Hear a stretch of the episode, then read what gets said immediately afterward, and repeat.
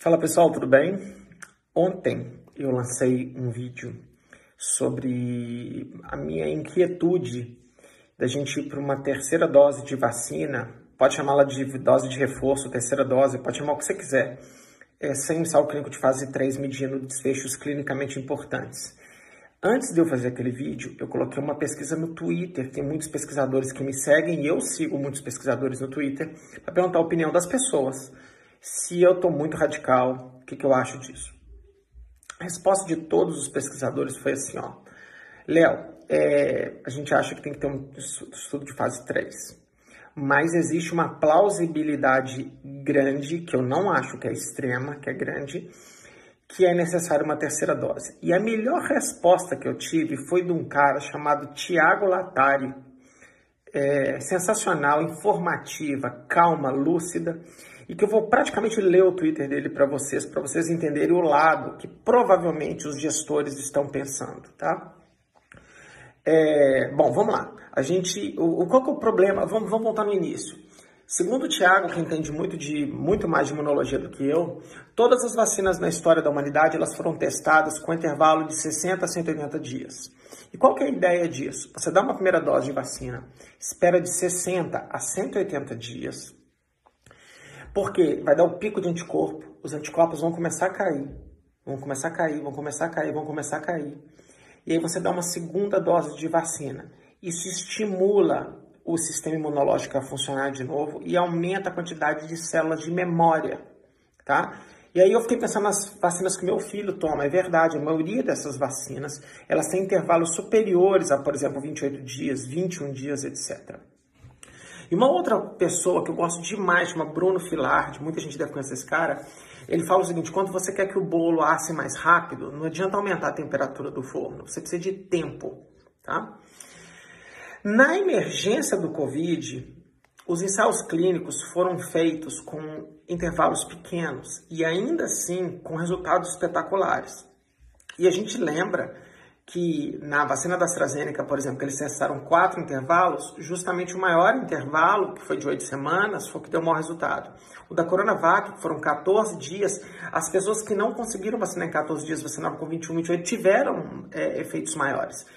E isso corrobora uma teoria universal da imunologia, que você precisa de tempo entre as doses para que as pessoas tenham uma imunidade maior. Esse é o ponto biológico de plausibilidade, tá? Então, por exemplo, a Coronavac foi 14 dias. E a maioria das pessoas no Brasil, e quem tomou Coronavac no Brasil, por exemplo, foram justamente as pessoas que têm pior imunidade, que são os idosos. Por quê? Porque foi assim, foi a primeira estava validada. Quando aprovaram AstraZeneca e Coronavac, e a AstraZeneca não tinha para entregar, então a maioria dos idosos tomaram Coronavac com algo perto de 14 dias. Minha mãe, por exemplo, tomou com 17 dias, tá? Então, é, o que o Tiago fala é que a segunda dose dessas vacinas provavelmente não foi uma Brastemp porque ela não deu tempo de aprendizado para esse bolo cozinhar bem e que, na verdade, essa segunda dose tinha que ser dada num prazo mais longo e não num prazo mais curto, tá? E, portanto, não é surpreendente para quem é do mundo da imunologia que uma dose deveria ser dada de reforço em volta de no mínimo 6, 8 meses, porque seria o timing correto.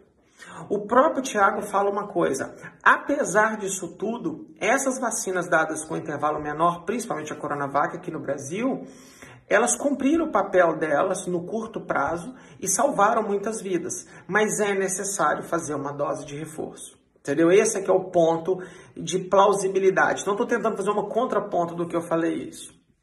Então o Thiago termina o Twitter dele, ele colocou lá oito, nove espaços diferentes, que ele fala assim: o que justifica-se moralmente? Esperar seis meses para fazer um ensaio clínico para saber se a intervenção é eficaz e encarar uma mortalidade que talvez pudesse ser evitável com a Delta. Ele mesmo usou um tema, a Delta mudou tudo.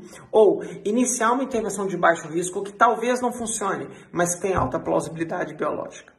Esse é o contraponto e que eu acho que, que faz sentido e tudo. Ainda assim, eu acho que tem um incel que ele faz três. Não estou falando que ele me convenceu, não. Estou falando que eu entendi o outro lado. Aliás, eu estava entendendo, mas não dessa forma. que o histórico de vacinas, o intervalo tem que ser maior, e nos estudos que foram conduzidos, o intervalo não foi tão grande assim, nem da Pfizer, nem da Coronavac principalmente, e que talvez doses de reforço sejam necessárias para colocar essas coisas no eixo. Se isso for verdadeiro, todo mundo vai ter que tomar, porque todo mundo tomou com intervalo pequeno. Mas, como não tem vacina para todo mundo, vamos começar pelos idosos, principalmente os idosos no Brasil que tomaram a Coronavac, num intervalo muito curtinho. Talvez esse efeito menor da Coronavac não seja porque ela é pior do que as outras. Talvez seja porque o intervalo entre as doses foi pequeno. E isso o próprio estudo da Coronavac mostra que quando você aumenta o intervalo, se aumenta o efeito. Talvez tenha uma dose resposta ali que a gente nem saiba, tá? Essa é a explicação, esse é o contraponto. Eu entendi totalmente. Aliás, eu não sou contra o governo fazer isso, mas em alguns momentos eu acho que a gente tem que tomar cuidado para a gente não exigir ensaio clínico de um lado e não exigir do outro lado. Para as pessoas que estão falando agora, falar, ah, tá vendo? Você não está exigindo. Eu estou exigindo, né? É, Exige-se ensaios clínicos de fase 3 com nada, mas não exige para ivermectina.